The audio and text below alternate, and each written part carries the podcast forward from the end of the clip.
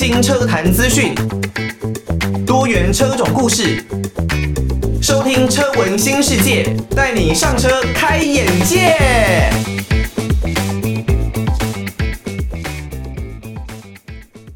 晚上的一点过十五分，欢迎大家收听车闻新世界，带你上车开眼界。我是主持人艾格。刚刚听到的歌曲呢，是来自于李荣浩的《不将就》。那如果呢，你没有办法听到这首歌啊，你没有听到这首歌，觉得很奇怪，为什么我讲歌名的话呢？就代表您可能是透过 Podcast 的平台来收听我们的节目。那很感谢大家透过 Podcast 收听到车闻新世界哦。在 Podcast 上面呢，蛮大的一个好处啊，我认为是可以做一些的回放，然后针对自己想听的主题，可以呢多听几遍哦。或是呢，在收音机上可能第一次没有听清楚，你可以透过重播呢再去听以前的集数。那你可以在 Apple Podcast 或是 Spotify Podcast 或者是 KKBox Podcast、Google Podcast 等等的平台，都可以呢找到车闻新世界的节目哦。那针对你想要听的集数呢，再去做收听。那也不要忘记啊，如果呢你是使用 Apple Podcast，是可以在上面来帮我们做一个留言的动作。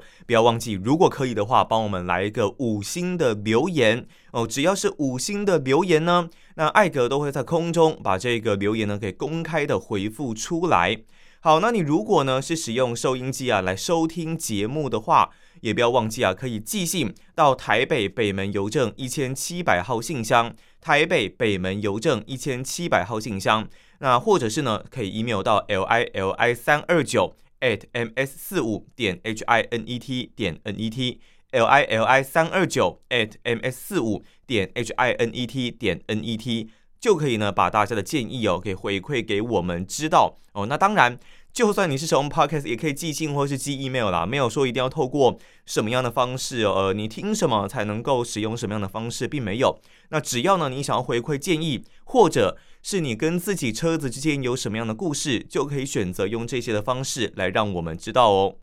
好，那不知道呢，大家哦对于福特这个汽车厂商有什么样的印象哦？在台湾呢，过去呃，福特呢基本上。他们的妥善率一直是蛮大的一个挑战，所以呢，会让台湾这边呢，蛮多的车主有着刻板印象，认为，诶，美国来的车子就是比较不耐用，好像开了五到十年，就是必须一定要换车。那近几年呢，呃，福特方面我觉得是有进步的哦。那它最近所推出的车款也都蛮受到大家的青睐，例如呢。在之前户外风气啊、露营啊、越野风气兴起的时候，他们的这一款福特的 Ranger，其实呢就在台湾卖的非常非常的好哦。虽然呢它的这个时速的变速箱可能多多少少还是有一些车主会遇到一些灾情了，但是基本上它还是一款销售量非常好的车款。那更不用说，其实像在二零二零年所产出的 Focus，更是在台湾给卖到翻掉啊。那尤其呢。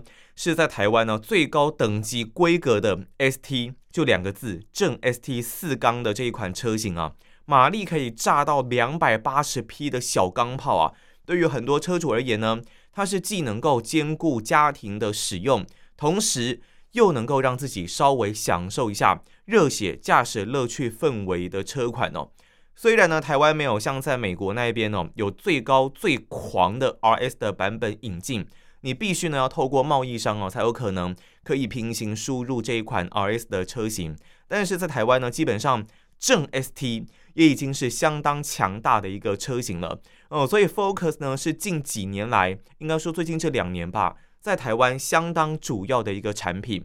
那在中国对岸的部分呢，最近啊，当然在整个 Focus 方面，因为传出了，也不是说传出来，应该是已经正式的公布了，要有小改款的一个车型哦。那在对岸的中国大陆跟在台湾的 Focus 这边，基本上并没有太大的不同哦。原本的车型方面，不过中国在对岸的部分呢，已经抢先公布了他们的引擎形式呢，要从三缸的配置，一点五升的涡轮增压三缸引擎啊，换回一点五升涡轮增压四缸引擎的配置哦。那在台湾这一边呢，其实除了正 ST 之外，不管呢，你是成真版啦，或者是 ST Line 啊，ST Line Lomo，全部都是三缸的车型。那三缸跟四缸来相比呢，我觉得在传统定义上而言，就是稳定度的一个问题哦。如果呢你开过去的三缸车，可能会觉得呃，例如像是 Yaris，可能会觉得抖动稍微比较大一点点，但是也没有到那么的夸张。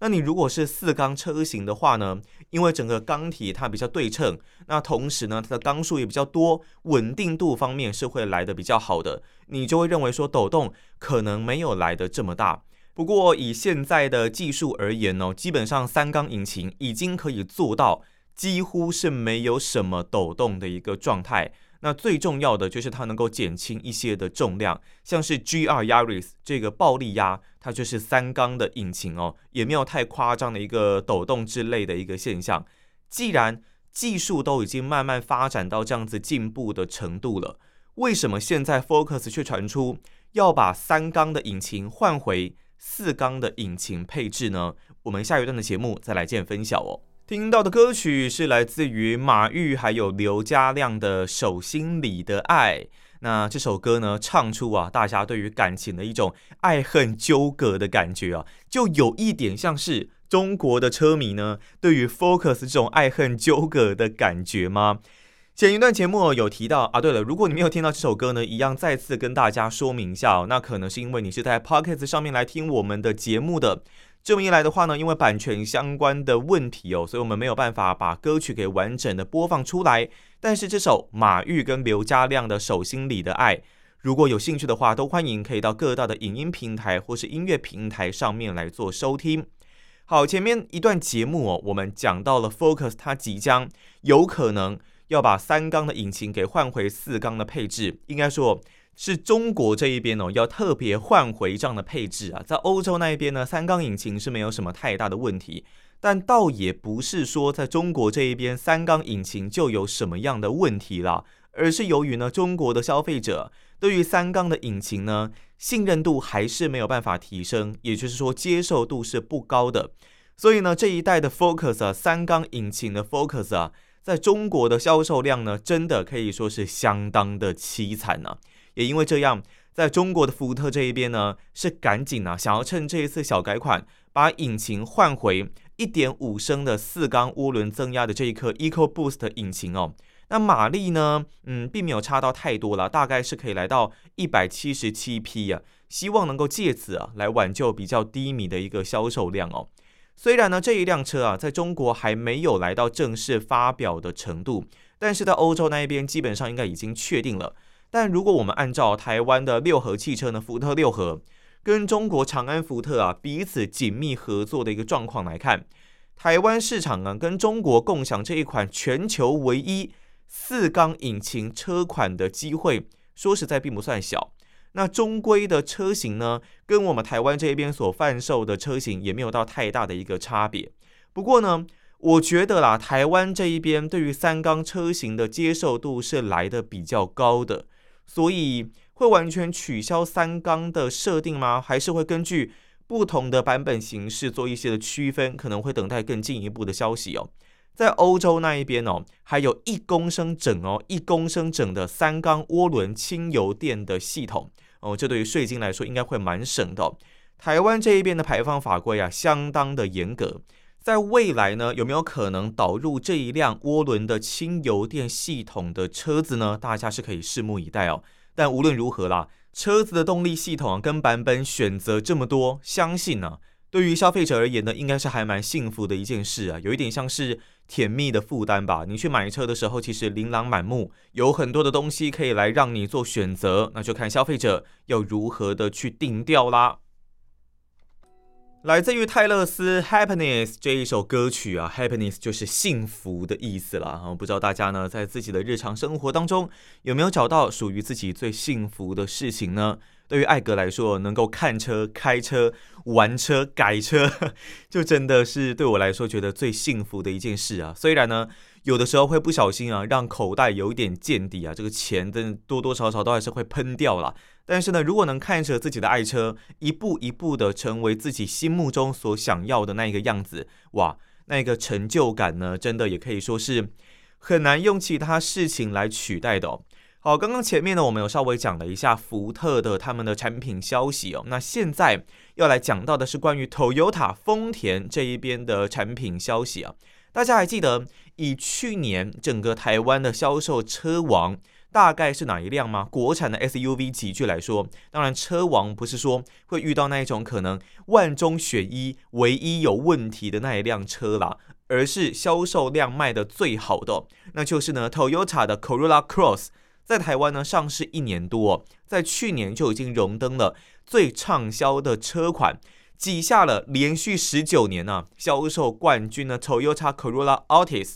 那当然呢，他们两个是不同的车格的设定啦。不过由此可见哦，Corolla Cross 它的省油的特性，加上高 CP 值的特色，以及它省油的这种呃强大的功能性啊，都再在让有需要代步需求的人，想要寻找一辆很单纯就是代步工具的车主呢，它绝对是最棒的一个选择哦。不过中国市场啊，是直到二零二一年底才开始布局这一辆车的销售。在中国有两家车厂啊，都是属于丰田的部分，那就是呢广州汽车集团的广汽丰田，还有呢第一汽车集团的一汽丰田呢、哦。这两家车厂呢都有代理引进丰田的车款。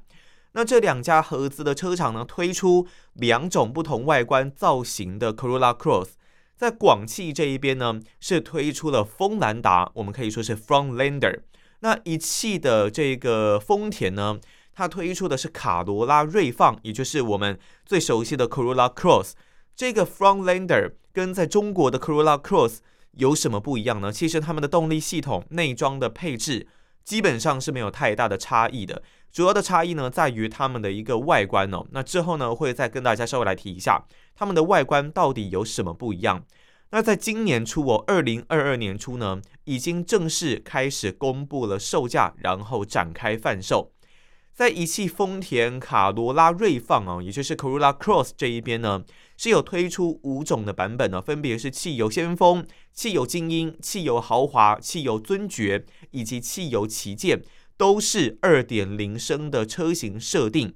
那售价呢？从五十七万、六十二万、六十六万、六十九万到七十五万台币都有。当然，我们不能直接这样做换算哦，因为如果真的要把这样的价格、这样的车型导入到台湾，可能还要加一些其他有的没有的一些东西哦。那以台湾这一边的 Corolla Cross 来说呢，汽油版方面有安心版、豪华版跟尊爵版。价格呢，从七十八点九、八十三点五到八十八点九哦。不过呢，这个安心版的车型啊，在台湾基本上是没有人在买的啦，车商也不会准备这样的车哦，因为它的配备实在是非常的低廉。那基本上都是会从八十三点五万的豪华版至少来开始起跳。那在油电方面呢，也分为三种版本呢，有 Hybrid 豪华、Hybrid 尊爵跟 Hybrid 旗舰。价格呢，从八十七点九、九十二点五到九十九点五万。以整个动力上来说呢，汽油版都是一样的，一百四十匹的马力跟这个十四点九公里的油耗值，每公升可以跑十四点九公里。那 Hybrid 方面呢，虽然最大马力下修到九十八匹啊，但是油耗表现更加惊人哦，来到每公升二十一点九公里。那在中国大陆这一边呢，基本上他们的 Corolla Cross 哦，这个一汽的 Corolla Cross 啊，是有了动力上面的提升哦。他们呢是采用了二点零升的自然进气引擎啊，拥有一百七十二匹的最大马力，还有二十点九公斤米的峰值扭力的输出。台湾这一边呢是一点八升的引擎哦，那最大马力呢，汽油版前面提过是一百四十匹的马力，那扭力呢则是十七点五公斤米。在变速系统方面，跟台湾也不太一样哦。在中国这一边呢，是可以模拟时速的 CVT 变速系统；台湾这一边呢，是有七速。那另外呢，也是前轮驱动的一个设定啊。在中国的油耗成绩呢，汽油版是更好的，来到每公升十六点二公里的一个表现。在行车安全系统的部分呢，在一汽丰田的 Corolla Cross 也没有太大的一个差异啦。基本上你想得到的安全防护啊，全车系都是标配的，PCS 预警式防护啦，DRCC 动态雷达巡航控制啦，LTA 车道循迹辅助啦，远光灯自动调节系统啦，还有七具的防护气囊、电子手刹车等等，都是全车系的标配。一再的强调，我们都希望车厂不要用价格的高低来区分安全性的一个表现，就让我想到之前，呃，我在嘉伟哥的这个购车志的脸书上面呢，看到说有某间的韩国车厂哦，竟然在低价格的版本车型上面呢，还在贩售两气囊的车型啊。我们都想问，现在都已经二零二二年了，谁还有在卖两气囊的车型呢？好，那在中国的 Corolla Cross 方面呢，基本上其实跟台湾这边在动力上面有一些差异，那在细节上并没有到太大的差异哦。不过，如果是以他们自己五种版本之间的差别呢，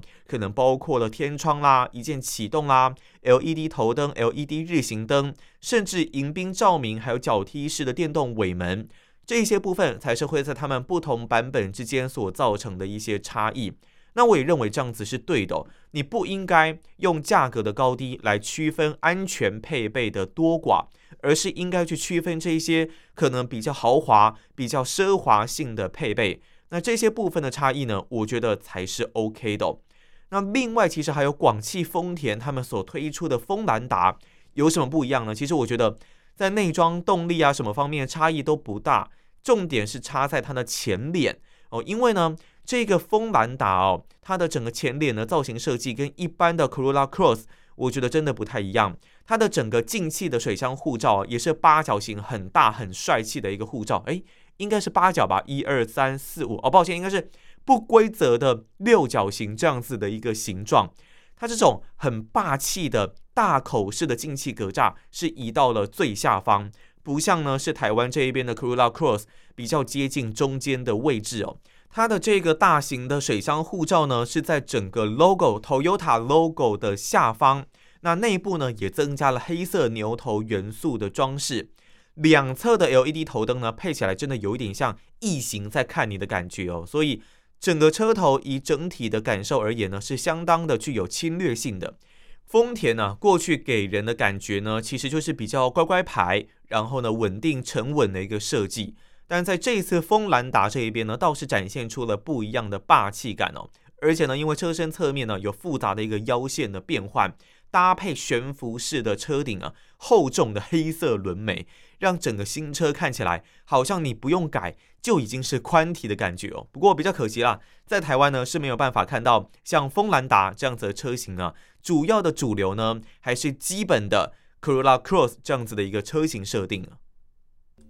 来自于韩国哈士奇啊，这位饶舌歌手所带来的壁虎哦，听着听着，是不是都有点感觉到很律动的感受呢？呃，在前一集的节目，我跟大家分享了我自己的 Toyota 的 4Runner，目前呢，它已经有先做了一些基本的外观简单的改装，那包括了像是行李架、前面的小灯，还有车侧的轮毂，以及后方的备胎架，还有备胎。如果你没有听到这一集的话，现在呢就是 Podcast 平台非常棒的一个时候了，可以上到各大的 Podcast 平台播客的平台呢，找到车闻新世界的节目，那你就可以搜寻一下，我都有打上标题哦，可以找到我之前关于 Forerunner 很多的一些改装，还有购入它的整个过程哦，都欢迎大家可以去多做收听的一个动作。那这一辆车呢，有做了这一些的小改装，加上前面的节目我们也有提到，我带了一些越野。自救的装备，那这么一来呢，当然就是要去越野，去好好的玩一下。我记得带着这辆车啊，第一次去越野的时候是在台北，应该是九份在网上。其实呢，在金瓜石在网上啊，有一个所谓的呃雕山古道。那这个雕山古道呢，它其实可以走呃可以人行，那另外呢，它也可以有汽车、机车是可以通行的。在一个小岔路下去啊。它就是已经到了非铺装的一个路面了。那到这个非铺装的一个路面呢，我们都是叫它叫做呃树莓矿场的一个秘境啦。因为它在有一个地方，它应该算是中间的中继点呢，有一个平台。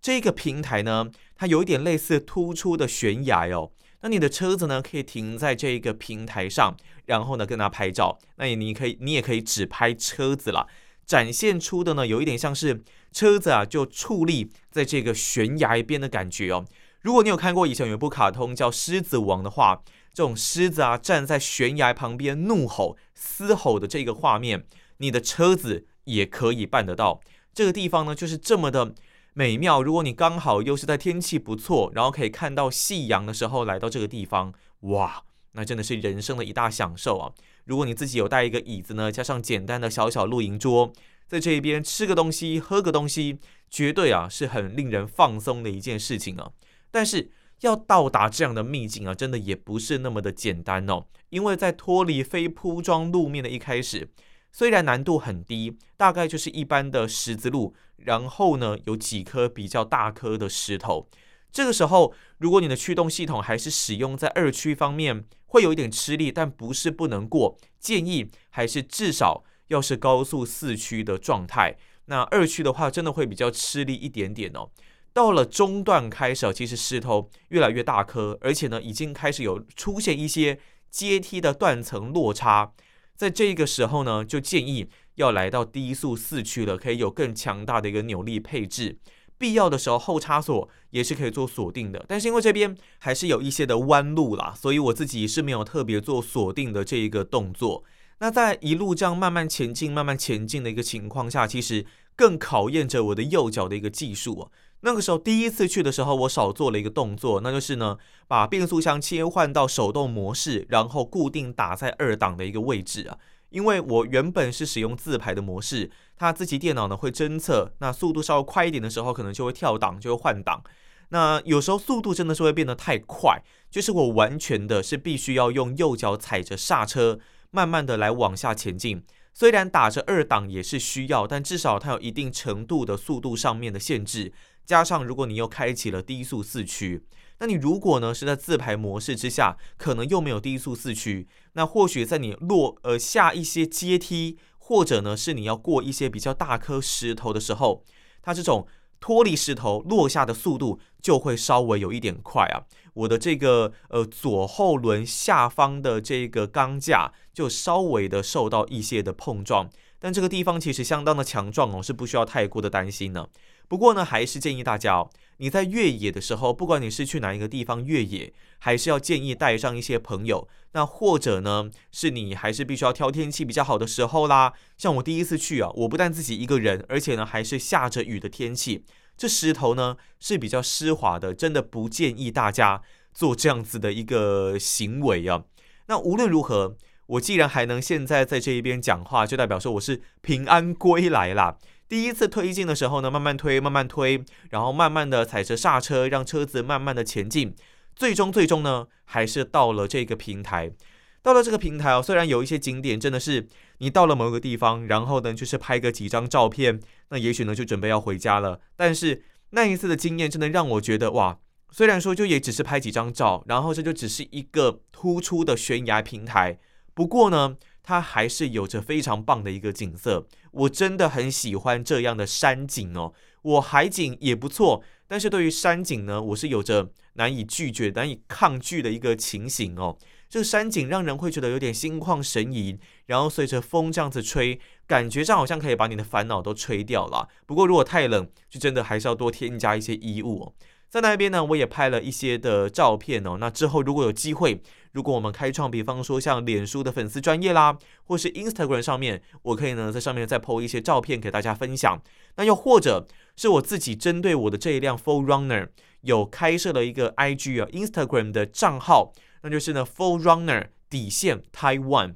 四，然后呢 R U N N E R 底线，然后 T A I W A N。4Runner 底线 Taiwan，如果你有兴趣的话呢，可以去这个 IG 账号上面哦，来看一下我自己的一些越野的照片，或者呢是翻山越岭，然后出去旅游、出去玩的一个照片。其实呢，经过因为我隔天至少有再去一次，那隔天也好死不死都是碰到下雨的一个状态。其实我认为，依照 Full Runner 这样子开下来的一个特性啊，它毕竟是一个舒适取向啊，前双 A 背后固定轴的一个悬吊模式。比较没有办法像蓝哥啊，前后都是固定轴，Bronco 这样子固定轴的一个设定。如果前面是双 A 背的话呢，基本上它没有办法做出太大的一个形成的落差，所以在你过这些大石头的时候呢，可能就会遭遇比较大的一些挑战哦。那以这样子的一个设定而言，我就会认为 f u l Runner 其实它更适合，比方说跑跑林道啦，一些更轻度的越野啦，然后长途的驾驶啦。